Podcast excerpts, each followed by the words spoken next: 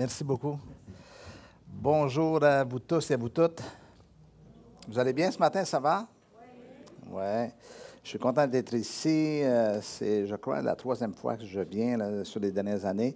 Il faut toujours se garder à l'idée qu'il y a cette fameuse éclipse de deux ans où il euh, faut refaire un peu notre, euh, nos dates et nos, notre compréhension des temps et des événements passés. Euh, j'ai débuté euh, à partir du mois de juin de cette année une tournée à partir de mon nouveau livre qui est sorti. Ça, c'est le côté bénéfique de la pandémie. Hein. On s'est retrouvés confinés. Bien, je en ai profité pour terminer cet ouvrage-là. Libre, enfin libre. C'est en fait, euh, le titre provient d'un de, vieux chant spirituel américain des Noirs dans les plantations, Free, Free at Last. Thank God I'm free at last. Libre, enfin libre, je suis libre. Merci, merci Dieu. C'est aussi le texte de Martin Luther King, euh, de son fameux euh, sermon euh, à Washington et tout ça, où il a terminé avec Libre, un jour nous serons libres. Donc, c'est plus que la liberté. Et donc, c'est à partir de cela que j'ai travaillé un certain nombre de thèmes. Est-ce qu'il y en a qui sont familiers? Si je vous dis 12 étapes, ça vous dit quelque chose, 12 étapes, les 12 steps, les 12 étapes? En fait, c'est plus, on connaît plus AA et tout ça. Mais ce que j'ai fait dans le livre, c'est que j'ai retracé un peu l'histoire derrière cette histoire-là parce que c'est un pasteur new-yorkais, Sam Shoemaker, Samuel Shoemaker, qui est derrière ces étapes-là et tout ça, qui sont fondamentalement spirituelles. Donc, moi, j'ai refait ça. J'ai tout revu cela. Donc, ce livre porte sur cela. Donc, euh, sur la notion des 12 étapes, je ne sais pas si mon petit truc va marcher. Oui, c'est ça.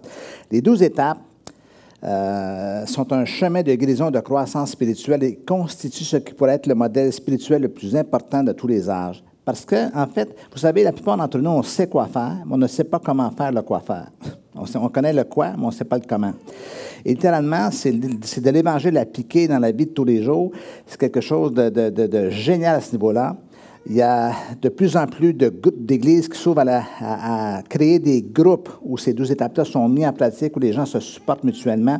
Et quelqu'un a dit que ces rencontres à partir des douze étapes sont, probablement plus proches de l'Église locale que sont devenues nos églises modernes. Parce que nos églises modernes, c'est une église où les gens sont assez passifs, ils s'assoient, comme vous ce matin, ils vont regarder le prédicateur faire le travail. Mais l'Église primitive, c'était pas comme ça. C'était beaucoup plus relationnel, c'était beaucoup plus une communauté de gens qui se supportaient et qui prenaient soin les uns des autres.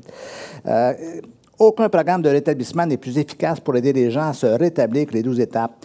Euh, le Dr. Hart, qui est décédé maintenant, je l'ai connu aux États-Unis, c'est un homme fantastique qui a compris aussi que pour favoriser le changement dans la vie, ça prend des outils et ça prend des moyens. Et vous savez, bon, euh, c'est Christian ton prénom, je me souviens plus. Christian me parlait de, de mon travail au fil de toutes ces années-là. J'ai passé ma vie avec des gens euh, comme conseiller, comme pasteur, à tenter euh, de les aider à dénouer, à dénouer les situations les plus difficiles de leur vie, à changer littéralement.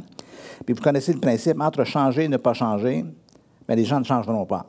le changement n'est pas quelque chose euh, qui se manifeste spontanément comme ça. C'est quelque chose qu'on doit travailler à l'intérieur de nous. Donc, ce livre porte plus que toute autre chose sur le changement, sur la transformation. Et je crois que c'est l'essence du christianisme. Dieu prend des gens déformés par la vie, déformés par le péché, et veut en faire des hommes et des femmes nouvelles et nouveaux. Transformés, littéralement. Euh, soyez transformés, euh, l'apôtre Paul disait, par le renouvellement de l'intelligence. Ça va? Vous êtes avec moi ce matin? Mais il y a plus dans ce livre-là aussi, c'est un peu comme un leg. Je laisse l'expérience de toutes ces années à côtoyer les gens dans les, dans les situations que je mentionnais. Maintenant, ça nous amène à la question suivante. Vous connaissez l'adage ou l'expression qui dit tout le monde va aller au ciel, mais personne ne veut mourir. Je dirais tout le monde veut changer. À quelque part, on veut tous changer. Il faut que j'arrête de faire ceci, il faut, euh, que j'arrête de. Euh, je sais que j'ai encore un fichu caractère, il faut, faut que ça change. On a tous des bonnes intentions, mais euh, quand il est temps de changer, peu paie le prix du changement. Et je vais regarder juste en, en termes d'introduction avec vous pourquoi les gens ne changent pas. Les gens ne changent pas parce qu'ils ne savent pas qu'ils peuvent changer simplement comme ça, aussi simple que cela, c'est qui les anime. Mon père était comme ça, mon grand-père était comme ça, mon arrière-grand-père comme ça, je suis comme ça, je suis fait comme ça, puis ça ne change pas. C'est un faux concept. Oui, les choses peuvent changer, elles devraient changer. Donc, euh, euh, ce n'est pas parce que je suis né comme cela que je dois rester comme je suis au niveau de ma transformation. Les gens ne changent pas parce qu'ils ne ressentent pas le besoin de changer. Ça va. Tout le monde autour d'eux ressentent le besoin qu'eux devraient changer. Il faudrait vraiment qu'ils changent. Ils ne se voient pas. Ils ne voient pas comment, ils réagissent, comment ils parlent, comment ils, et. Mais eux ne le voient pas. Malgré l'évidence des gens qui autour d'eux, parfois, vont souffrir même. Mais eux ne ressentent pas le besoin. Ils sont comme un peu dans un état d'engourdissement ou qui fait que quelque part, ils ne s'arrêtent pas à cela. Les gens ne changent pas parce qu'ils ne veulent pas changer. Et là, c'est un, peu paradoxal de dire, ouais, mais parce que certains les gens veulent vraiment pas changer. C'est pas En fait, je vais, jouer un petit peu avec les mots. Ils veulent, mais ils veulent pas. on a tous, euh, euh, on, se dit tous face à des défis de notre propre vie, il faudrait vraiment que je change ça. Mais si je voudrais vraiment, qu'est-ce que je ferais? Je prendrais des moyens nécessaires. Il faut que je perde du poids. Ouais, je veux vraiment perdre du poids. Est-ce que tu veux vraiment perdre du poids? Oui, je veux vraiment perdre du poids. Qu'est-ce que tu fais pour perdre du poids? Est-ce que tu vas au gym? Est-ce que tu t'inscris au Weight Watchers? Est-ce que tu te mets à la diète? Est-ce que tu. Oui, donc on est plein de bonnes intentions sans payer le prix. Et, cette notion de, vouloir et de ne pas vouloir, ça fait appel à ce qu'on appelle la résistance au changement. On résiste à l'intérieur de soi face à cette dimension de, de changement. Êtes-vous toujours avec moi? Les gens ne changent pas parce qu'ils ont peur de changer. Il y a une scène fascinante que je ne crois pas que vous avez retenue, mais dans Exode chapitre 9. Vous connaissez l'histoire de l'Exode, vous connaissez l'histoire du buisson ardent où Moïse a eu l'appel sur sa vie de retourner en Égypte pour libérer le peuple hébreu qui était en esclavage depuis 400 ans. Et là, Moïse euh, a résisté à un certain moment donné. Vous rappelez-vous de ce dialogue avec Dieu où Dieu essaie de le convaincre de retourner en Égypte, puis lui, il est convaincu qu'il n'est pas capable, qu'il n'a pas la parole facile et tout ça. Vous connaissez ce texte-là, n'est-ce pas? Vous avez déjà lu la Bible ici? Oui? OK, c'est bon, je n'étais pas sûr, je me disais. Euh, euh, et dans Exode chapitre, euh, chapitre 9, au chapitre 6, plutôt le verset 9, ça dit que Moïse a présenté le, un peu le projet au, peuple.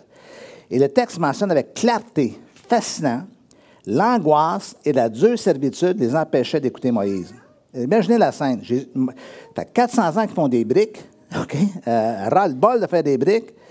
Mais au moment où Moïse leur propose un nouveau plan de changement, de, déménagement, donc on va quitter ce pays-là, l'angoisse et la dure servitude les empêchaient d'écouter Moïse. ils n'ont même pas bougé encore. Ils se bouchent les oreilles. Non, on ne peut pas partir. OK? Et c'est fascinant parce que c'est souvent ce qui bloque beaucoup les gens.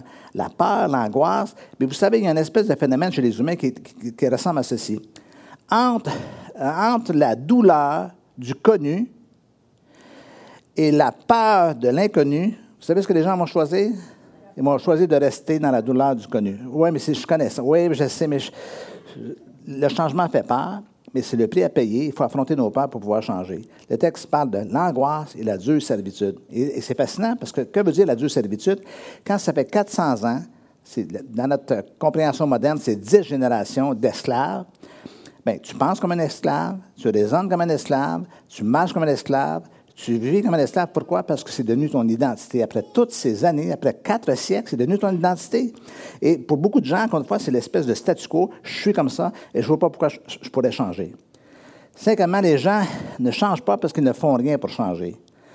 Euh, encore une fois, je répète ce que j'ai mentionné un peu plus tôt. Euh, ils espèrent, ils rêvent, ils imaginent, ils en parlent, mais ils ne prennent pas les moyens pour changer. Et dernièrement, les gens ne changent pas parce qu'ils ne peuvent pas changer. Évidemment, il faut être confronté à ce, désir de vouloir être changé ou de vouloir être libéré. Je pense pas seulement aux dépendances, mais à toutes sortes d'habitudes qu'on a. On, sait qu'on devrait changer. Mais vouloir, vous savez, vous connaissez cet adage, vouloir, c'est pouvoir, hein? Mais quand on regarde les Saintes Écritures, surtout l'Épître de Paul aux Romains, on s'aperçoit que vouloir, c'est pas pouvoir. L'apôtre Paul dit J'ai la volonté, mais non le pouvoir de faire le bien il parle de cette loi à l'intérieur de lui qui lutte contre son entendement malgré son désir, malgré son intérêt, malgré son aspiration à, faire le bien. Il y a quelque chose. Et, quel est le cri du cœur de l'apôtre Paul? Qui me délivrera et grâce soit rendue à Jésus-Christ. C'est lui qui nous délivre. Donc les gens ne changent pas parce qu'ils ne peuvent pas changer. Alors, peut-être en ce moment, vous dites, mais Pasteur Denis, après ces, après ces six points sur la difficulté à changer, euh, est-ce qu'il y a de l'espoir pour euh, les humains? Est-ce qu'il y a de l'espoir pour vous, pour moi, pour nous tous? Est-ce de l'espoir pour l'humanité? La réponse est bien sûr, parce qu'il y a plein d'histoires, il y a plein de récits dans le Nouveau Testament, en particulier dans les évangiles, où on voit des gens qui ont eu des vies transformées. Donc, effectivement, il y a de l'espoir. Et c'est justement le message du christianisme, cette dimension de transformation de la personne humaine. Et ce matin, je veux partager avec vous, bien simplement, cinq clés importantes. Que vous, allez retenir cinq mots, cinq clés importantes qui vont vous permettre de comprendre comment on peut euh, se diriger vers le, plein euh, changement, la pleine transformation dans notre vie. Vous voulez connaître ces cinq points? Oui.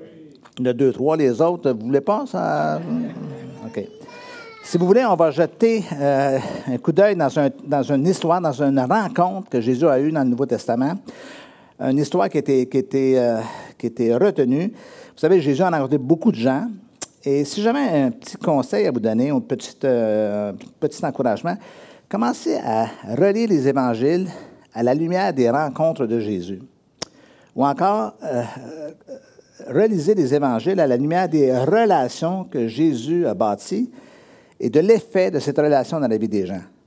Vous allez voir qu'il y a quelque chose de nouveau qui va s'ouvrir à vos regards, parce que souvent, on est, on, est, on est, axé sur le contenu des paroles de Jésus, effectivement, bien, bien, sûr, ça fait du sens tout ça, mais de voir un peu l'impact dans ces relations. Et c'est ce qui va arriver dans cette histoire-là. Jésus, il y avait là un homme appelé Zachée, c'était le chef des collecteurs d'impôts. Il était riche. Il cherchait à voir qui était Jésus, mais comme il était de petite taille, il ne pouvait pas y parvenir à cause de la foule. Il courut alors en avant et grimpa sur un arbre, un sycomore, pour voir Jésus qui devait passer par là. Quand Jésus arriva à cet endroit, il leva les yeux et dit à Zachée, Dépêche-toi de descendre, Zachée, car il faut que je loge chez toi aujourd'hui. Zachée se dépêcha de descendre et le reçut avec joie. En voyant cela, tous critiquaient Jésus. Vous imaginez?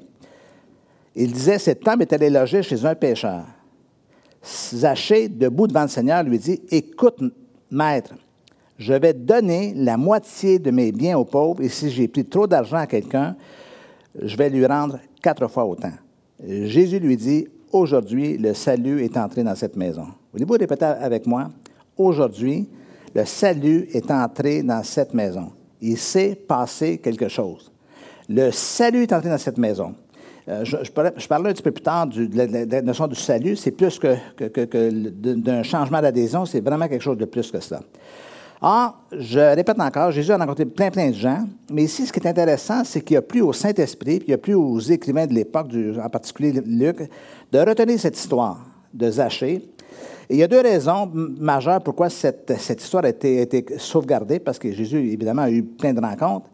Euh, deux choses éléments. Ce récit montre que Jésus, qui va chez, cet homme pécheur, est de loin différent à la représentation, à l'image que les gens d'époque avaient de Dieu. D'un Dieu qui punit, d'un Dieu qui sanctionne, d'un Dieu qui opprime, d'un Dieu qui écrase, d'un Dieu qui est insatisfait de, nous. Alors Jésus devient quelque chose d'accessible. Puis en second lieu, évidemment, la raison, c'est la conversion étonnante et profonde de cet homme Zachée. Zachée était un homme de pouvoir, euh, un publicain, un collecteur d'impôts, et, mais en fait, c'est le chef des percepteurs d'impôts. Il y a plein de gens qu'on n'aime pas beaucoup rencontrer de nos jours, puis un de ceux-là, c'est ceux qui travaillent pour le ministère du Revenu. D'accord avec moi? s'ils vous appellent, euh, vous ne sauterez pas de joie. Hein? Habituellement, ils ne vous appellent pas pour vous envoyer un chèque. Hein? Ils vous appellent parce qu'ils ont trouvé, quelque chose dans votre déclaration d'impôt. Ah, à l'époque, bien sûr, ce n'était pas, pas la, dimension très moderne, mais il avait sous ses ordres des PAG, qui percevait les impôts, les taxes à l'entrée de la ville, parfois sur les ponts et tout ça. Donc, c'est non seulement un homme de pouvoir, c'est un homme qui s'est hissé au sommet des pouvoirs, du pouvoir, c'est aussi un homme d'avoir, c'est un homme riche. Le texte mentionne qu'il est immensément riche et, d'ailleurs, il est un peu riche à cause de son statut de percepteur d'impôts, parce que plus il mettait de la pression chez les PAG pour qu'ils d'impôts, plus, plus lui en faisait d'impôts, ben, lui en faisait de l'argent, OK? Et le, texte semble souligner le fait qu'il en gardait un petit peu plus pour, dans ses poches pour euh, boucler ses fins de semaine. C'est un homme d'avoir, c'est un homme de pouvoir. Et une dernière caractéristique, je ne sais pas si vous l'avez remarqué dans le, texte, c'était un homme de petite taille. C'est fascinant quand même pourquoi ça tardait à ce détail-là dans ce texte-là? Parce que souvent, et si vous êtes de petite taille, sentez-vous pas visé ce matin, souvent les gens de petite taille vont, euh, vont être souvent humiliés, vont souvent être euh, rejetés, moqués à cause de leur taille, effectivement. Et euh, souvent, en réaction à ça, ils vont chercher à prouver et à dominer encore davantage. Moi, j'ai remarqué, euh, des fois, ils parlent plus fort que les grands. Ils, prennent plus de place, même s'ils sont petits, parce que c'est une façon de dire Oh, oh j'existe et tout ça. Et puis, c'est justement ce qui s'est passé. Mais ce qui est intéressant ici, c'est que cet homme de pouvoir, cet homme riche, a dû s'humilier à monter sur un arbre pour voir Jésus. Euh, retenez la, question de voir Jésus parce qu'il a fait une démarche, le gars. Il y a quelque chose qui s'est éveillé à l'intérieur de lui. Euh, euh, et le texte mentionne même qu'il est monté sur un sycomore. L'arbre est même nommé. C'est des détails qui paraissent insignifiants, mais qui sont intéressants pour chacun de nous. Voulez-vous répéter après moi? Après moi, sachez que Zachée était juché. Allez, allez-y. Sachez que Zachée était juché. Hein? C'est pas évident. Bon. Mais en fait, l'idée, c'est qu'il s'est humilié devant le peuple. Il faut imaginer les gens autour de lui. Mais qu'est-ce qu'il fait? Mais qu'est-ce que c'est Zachée? Mais qu'est-ce qu'il fait à monter dans un arbre comme ça pour voir Jésus? en fait, ce qui est fascinant, c'est non seulement il voulait voir Jésus, mais c'est passé le, phénomène inverse. C'est Jésus qui l'a vu. Et là, les choses ont commencé à basculer. Euh, cinq éléments que je vais voir avec vous. La première, la dimension de conviction. Un homme riche, appelé Zachée, chef des publicains, cherchait à voir qui était Jésus mais il ne pouvait y parvenir à cause de la foule, qu'elle était petite de taille. Qu'est-ce que c'est cette notion de conviction? C'est une prise de conscience intérieure, profonde et viscérale de notre état, de notre condition. La lumière s'allume. On commence à prendre conscience, il y a quelque chose qui ne marche pas avec moi. Les autres ne peuvent pas toujours être coupables. Moi, je dis souvent à la blague à ma femme, je dis, il y a, il y a toujours quelqu'un à blâmer, il s'agit de trouver la bonne personne. Mais les gens cherchent toujours la, cause de les, tous les soucis de leur vie avec quelqu'un d'autre. Quand, quand c'est pas le premier ministre, c'est le député. Quand c'est pas le député, c'est le patron. Quand c'est pas le patron, c'est la belle-mère. Quand c'est pas la belle-mère, c'est toi. Mais c'est jamais nous. Et tout d'un coup, arrive un moment donné où on prend conscience qu'il y a quelque chose qui ne va pas avec nous. C'est la reconnaissance de mon état. Quelque chose ne marche pas avec moi et le changement, c'est le prélude au changement. Le changement ne pourra pas se manifester tant aussi longtemps que je ne prendrai pas conscience de ce qui se passe.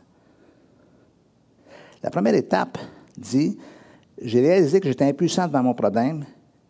J'ai réalisé que j'étais impuissant devant mon problème, devant ma situation, et que j'ai perdu le contrôle. Pourquoi?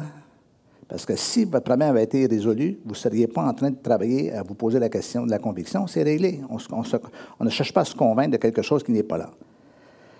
Ah, la conviction, l'émergence, la naissance à l'intérieur d'une prise de conscience que quelque chose doit changer. La lumière s'allume, encore une fois, je le, mentionne. Chesterton, un auteur anglais, a dit ce n'est pas qu'ils ne voient pas la solution, c'est qu'ils ne peuvent même pas voir le problème. Il n'y en a pas de problème, il n'y en a pas de problème, il n'y en a pas de problème. J'ai un de mes amis pendant des années qui, c'était une expression favorite, pas de problème, no problem, pas de problème, pas de problème. OK? un jour, on s'est trouvé dans une condition, OK, où en fait, c'était anecdotique, là, c'était simplement qu'il était avec son, 4x4, puis s'imaginait qu'un 4x4, c'était un tank, c'était un tout-terrain, ça peut aller partout. Et il s'est pris, mais c'est pas de problème, je vais le sortir. Mais il n'a pas pu le sortir. Là, on lui disait, je pense que là, il y a un problème. Non, non, là, il y a un problème, tu ne pourras pas bouger. Puis plus tu plus essaies, c'est souvent le cas, plus tu te cales. OK? Puis effectivement, ça a pris euh, quelqu'un d'autre pour le sortir de là. Parfois, il y a un problème dans la vie et il faut prendre conscience de cela. Regardez la prochaine pensée. Chaque fois que nous cherchons à éviter la responsabilité de notre propre comportement, nous le faisons en essayant de donner cette responsabilité à un autre individu. Si je ne suis pas responsable, il y a quelqu'un d'autre qui l'est. Je pars à la recherche de cette personne-là. Ou une, organisation ou une autre entité. Ça peut être Dieu, diable. Combien de, écoutez les gens autour de vous. À tous les, toutes les fois qu'il y a un drame sur cette terre, on blâme qui? Dieu. C'est toujours la faute à Dieu. Il est toujours coupable. Oui? Mais cela signifie que nous cédons alors notre pouvoir à cette identité-là, au lieu de prendre et d'assumer la pleine responsabilité de ce qui se passe à l'intérieur de nous. Vous allez dire, mais pourquoi, pourquoi par ce nez, ça se manifeste comme ça? Parce qu'il y a un petit mécanisme à l'intérieur de nous qui s'appelle le déni. Le déni, c'est un mécanisme intérieur qui fait qu'on ne veut pas voir, ou on refuse de voir, ou on ne voit tout simplement pas. Et c'est là que, bloque la perspective du changement. Or, cette conviction-là de nous mener à cette notion, parce que la conviction, ce n'est pas juste simplement la prise de conscience dans notre état, c'est aussi la découverte de hmm, peut-être qu'il y a une solution aussi. Peut-être que je ne suis pas obligé de passer ma vie à vivre ce que je vis. Et c'est ça qui est intéressant de comprendre dans cette dimension-là. Ma prière pour vous ce matin, mon souhait, mon désir, ma prière ce matin est que la conviction qui se manifeste en vous. Cette prise de conscience d'un moment, vous ne l'étouffiez pas parce qu'elle constitue le préalable à la suite des choses dans votre propre vie. Êtes-vous toujours avec moi? Deuxième clé, la confession. Mais Zachée, se tenant, tenant devant le Seigneur, lui dit Seigneur, je donne aux pauvres la moitié de mes biens, et si j'ai fait, j'ai fait tort, dis-je, de quelque chose à quelqu'un, je lui rends le quadruple. Dans Actes chapitre 19, verset 8, au début de l'Église, les gens s'approchaient et plusieurs de ceux qui avaient cru venaient confesser et déclarer ce qu'ils avaient fait. Euh, je crois que chez les Québécois, surtout de ma génération, il y a cette espèce de résistance à la confession, parce qu'on était en réaction à l'Église catholique et au confessionnal quand on était petit, puis nos parents étaient là. OK? On va au confessionnal, on dit nos choses, puis on recommence, puis notre vie n'a pas changé. Mais la notion de confession dans le Nouveau Testament, c'est beaucoup plus que ça. OK? Ça faisait partie des mœurs de la première Église. Pour que rien ne prenne prise dans ma vie, je devais constamment le confesser, ce qui faisait en sorte qu'on est transformé de plus en plus.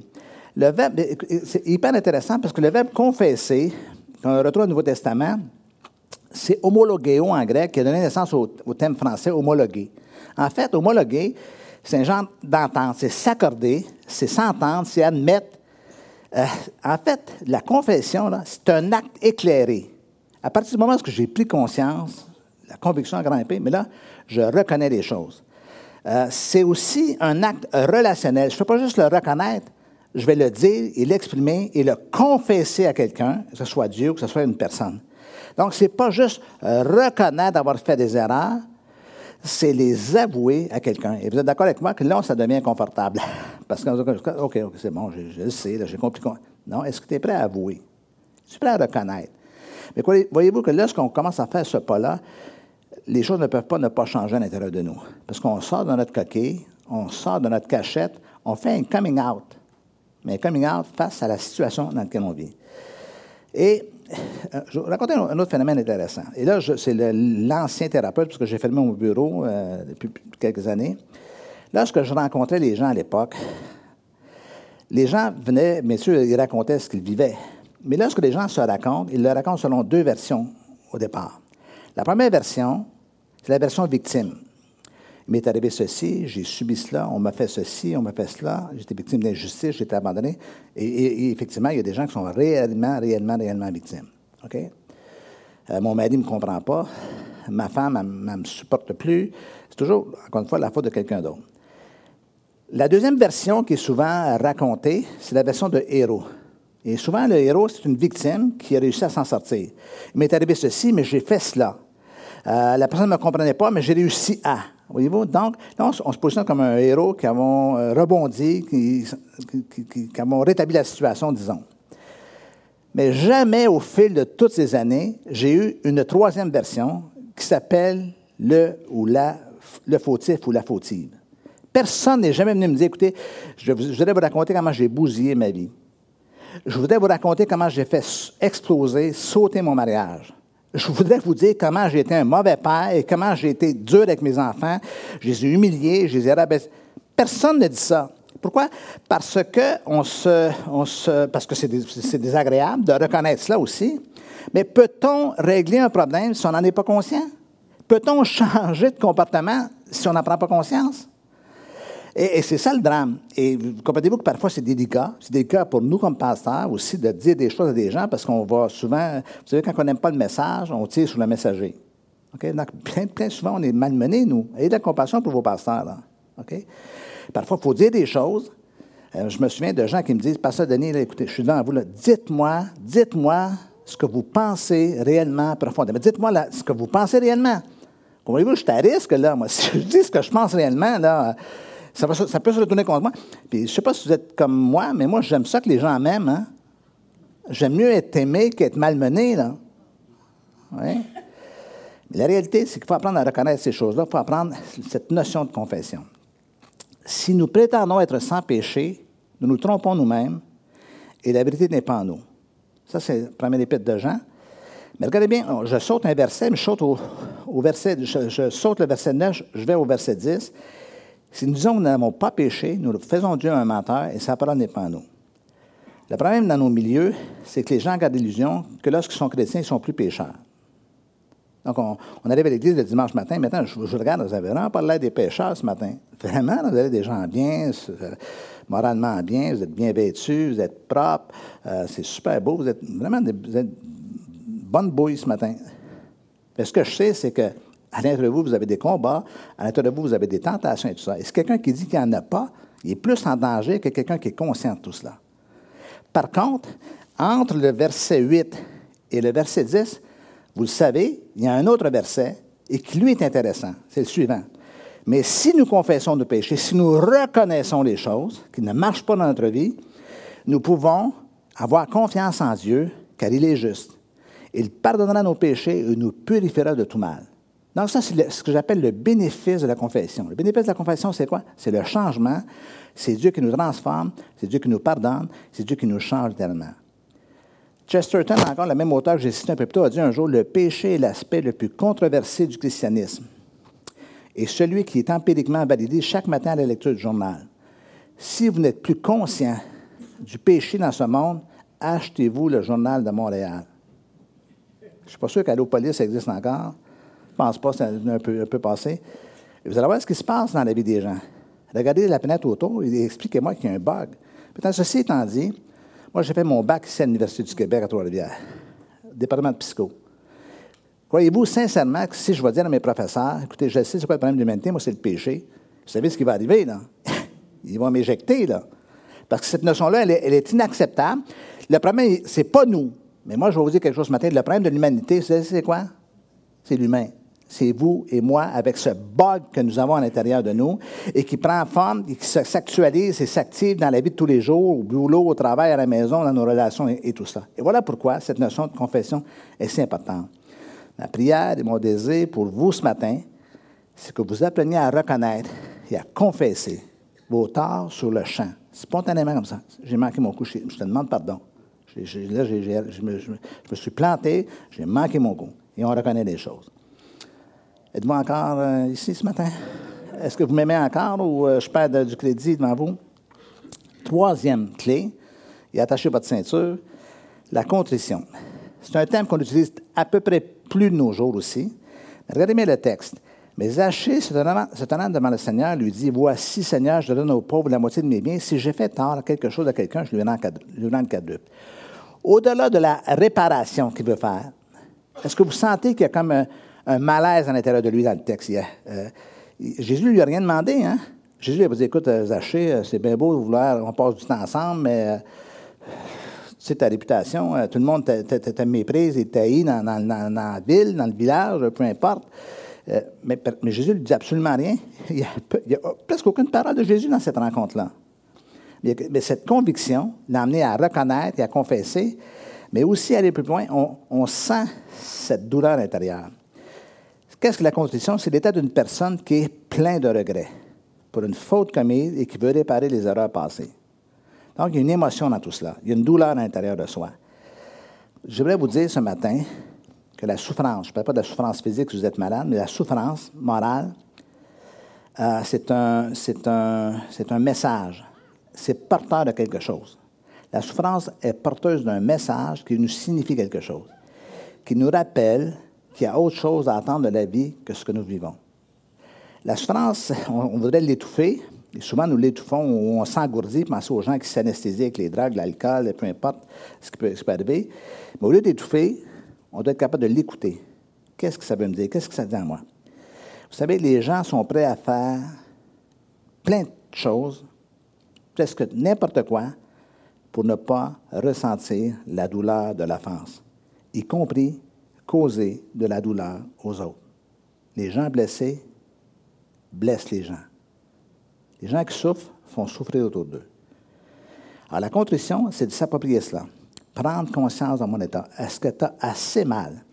Je vais vous montrer un verset, mais sortez pas de la salle. Jacques chapitre 4, verset 9. Un verset qui me rendait très, très, très inconfortable lorsque j'étais un jeune converti. Sentez votre misère, Soyez dans le deuil et dans les larmes, que votre rire se change en deuil et votre joie en tristesse. Humiliez-vous devant le Seigneur, il vous élèvera. Les premières fois, je disais ça, mais my Dieu, c'est dur. Il est presque sadique. OK? Mais jusqu'au moment où j'ai commencé à comprendre que ce n'était pas ça. c'est que si je ne sens pas ma misère, si je ne l'éprouve pas, si je ne sens pas mon état, je ferai rien pour changer ou pour corriger mes comportements, ou corriger ma façon de faire. Donc, ce texte-là, c'est pas quelque chose de négatif. C'est comme si Dieu dit, anesthésie pas tout ça, ne change pas tout ça. Et je vais vous dire quelque chose. Puis d'ailleurs, le texte est fascinant, il dit, humiliez-vous devant le Seigneur, il vous élèvera.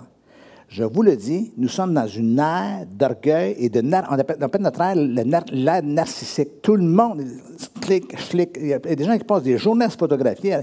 Vous avez un compte Instagram, regardez ce qui se passe sur Insta, sur Facebook. C'est très centré sur soi. C'est très, d'ailleurs, on appelle ça un selfie. OK? C'est moi. OK?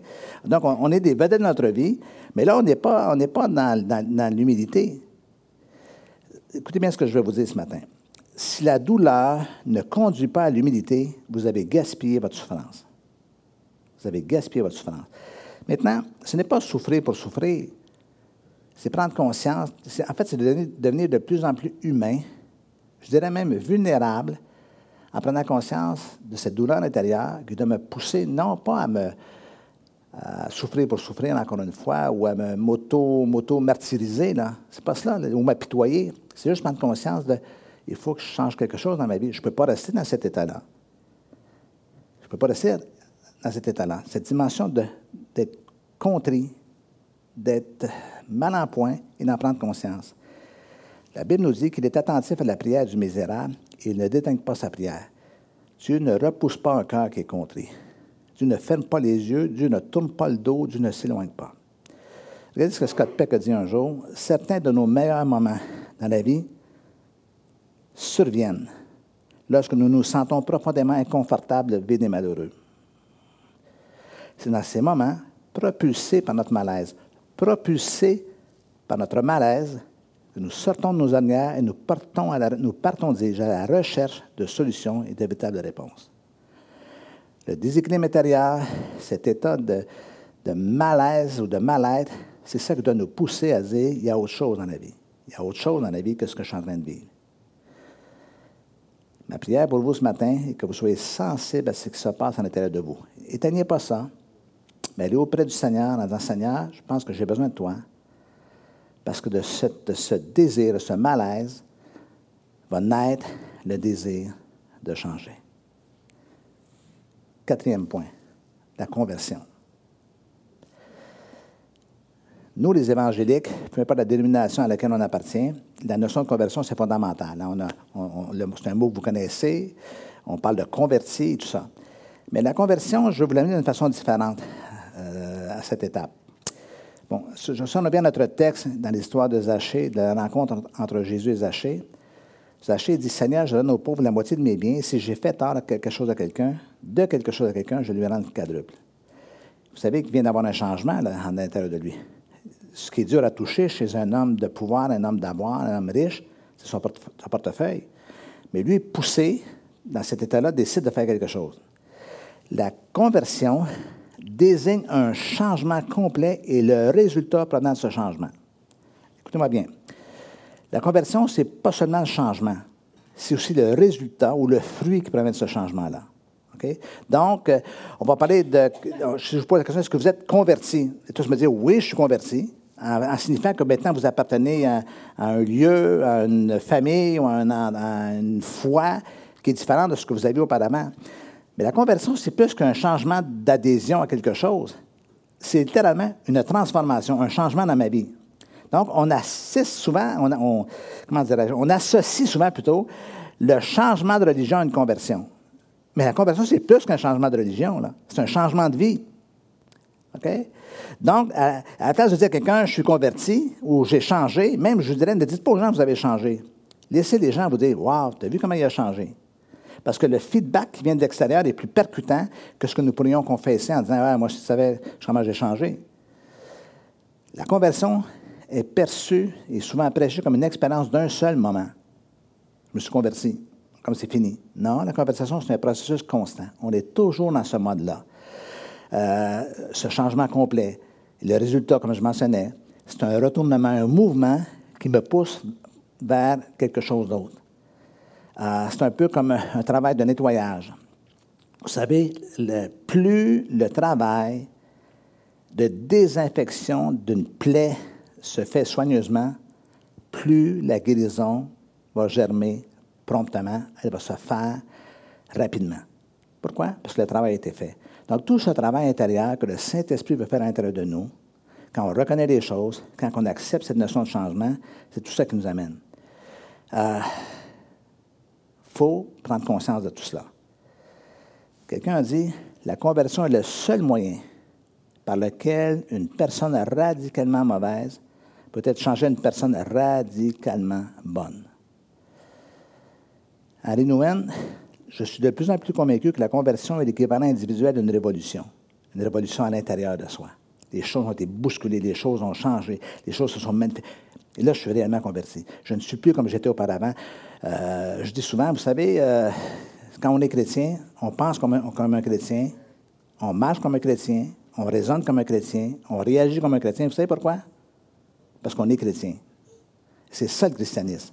C'est la transformation de la personne humaine.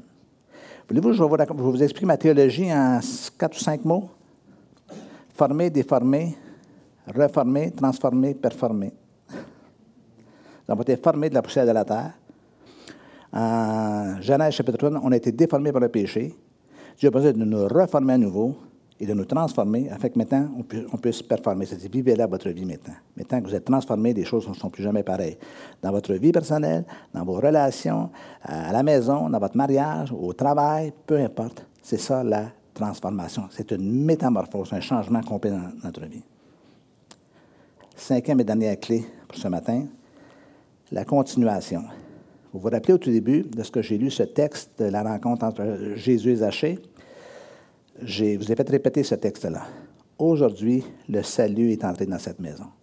J'ai été, je vous, le dis, j'ai été profondément interpellé par ce court texte. Jésus valide quelque chose.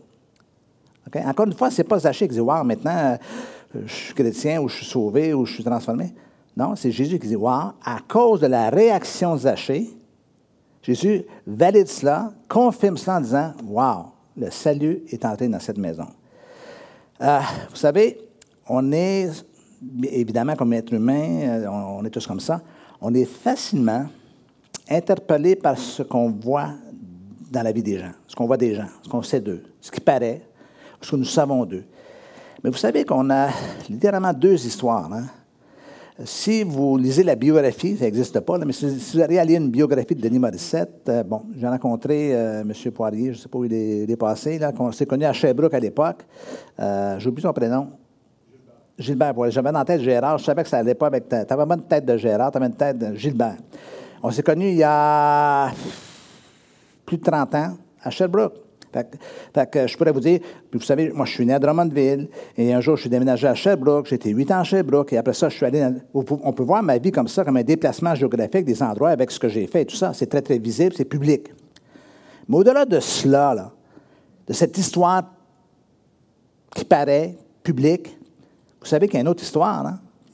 C'est l'histoire qui est à l'intérieur de moi, qui, qui, explique plein de situations, plein de décisions, plein de. OK? Ce qu'on appelle l'histoire secrète, mais pas secrète parce qu'on veut la cacher, elle est secrète parce qu'elle est intérieure, puis elle se cache sous les apparences. L'histoire de Zachée, c'est un peu comme ça. On peut le voir comme un homme corrompu, comme un voleur, comme un homme qui opprime, mais il faut voir qu'à quelque part, la question est qu'est-ce, qu'est-ce qui a créé cet homme-là? Qu'est-ce qui fait qu'il est devenu cela? Parce qu'il a vécu des choses à l'intérieur de lui. Et je ne dis pas ça pour l'excuser, mais pour l'expliquer, pour comprendre ce qu'il a vécu à l'intérieur de lui. Et c'est vrai pour chacun de nous on a tous une histoire enfouie à l'intérieur de nous et qui explique nos conduites, nos réactions. Mais ce matin, je suis venu vous dire que cette histoire, elle peut changer. Elle doit changer, elle peut changer. Le salut est entré dans la maison. Et quand je parle de maison, bien sûr, on voit la maison euh, physique, le bâtiment. Mais j'aimerais vous dire que ça peut être nous, la maison. Le salut est entré à l'intérieur de moi. Le, salut est entré dans ma vie, ce qui fait qu'à quelque part, les choses ont commencé à changer. Et c'est un verdict. Et les gens devraient voir ça. Le salut est entré dans la maison. Est-ce que le salut est entré chez vous? Est-ce que le salut est entré dans votre foyer? Est-ce que le salut est entré profondément dans votre foyer, profondément dans votre personne, qui fait que les gens autour de vous voient que vous êtes différent, pas par ce que vous disiez, mais de la, façon dont vous vivez. Est-ce que le salut est entré chez vous? Est-ce que le salut est entré chez vous suffisamment pour que les gens au travail disent Mais c'est quoi que tu as de différent? Un jour, je suis euh, à l'Université de Sherbrooke, je suis en fin de session, en fin de, fin de, j'ai fini ma maîtrise, et un de mes superviseurs me convoque à son bureau. OK? Euh, donc, je m'assois avec lui. C'est lui qui me supervisait pour ma rédaction de mémoire qu'on appelle. Ça, date déjà. je suis content d'être sorti de cet univers-là parce que c'est épuisant d'être étudiant. Ceux, ceux vous qui sont étudiants, il faut toujours la pression de performer, de produire des travaux et tout ça. Et euh, je m'assois, puis il me donne mes notes et tout ça. C'est super, je suis vraiment content. Euh, moi, si j'étais toi, je continuerais et tout ça. Puis il dit Je peux te poser une question Qu'est-ce que tu as Quoi, qu'est-ce que j'ai? Tu n'es pas comme les autres étudiants écoutez, en quoi vous voyez? Non, il y a quelque chose de différent. Dis-moi donc, qu'est-ce que tu fais réellement dans la vie? OK? Et là, j'ai j'ai fait mon coming out. j'ai dit, voici, je suis un chrétien, voici, je suis un pasteur aussi. OK? Et je m'adresse à la condition des hommes. Ah, je savais que tu avais quelque chose. Maintenant, moi, je n'étais pas le genre à l'université à coller des collants, ces, portes de case des, des, étudiants en disant Jésus revient demain. Je n'étais pas le genre à témoigner publiquement. J'étais à l'université dans un contexte athée et assez antagoniste à, tout ça. Mais ce qui est important, c'est quoi? C'est ce que nous sommes à l'intérieur de soi qui finit par transparaître à l'extérieur. Les gens, sont, les gens recherchent des représentants, des ambassadeurs de ce qu'ils croient être ce qu'est une personne transformée. Pourquoi? Parce qu'eux-mêmes luttent avec leur propre combat, en fait, leur lutte personnelle, littéralement. Par contre, si vous êtes un nouveau chrétien, laissez-moi vous dire, vous avez à date vécu une belle expérience de conversion, mais cette conversion, doit s'inscrire dans la continuité, de jour en jour, parce qu'il y, a des défis qui se présentent à chacun de nous à partir de ce moment où on connaît le Seigneur. Il faut continuer malgré les obstacles, malgré les défis qui vont se présenter sur notre chemin.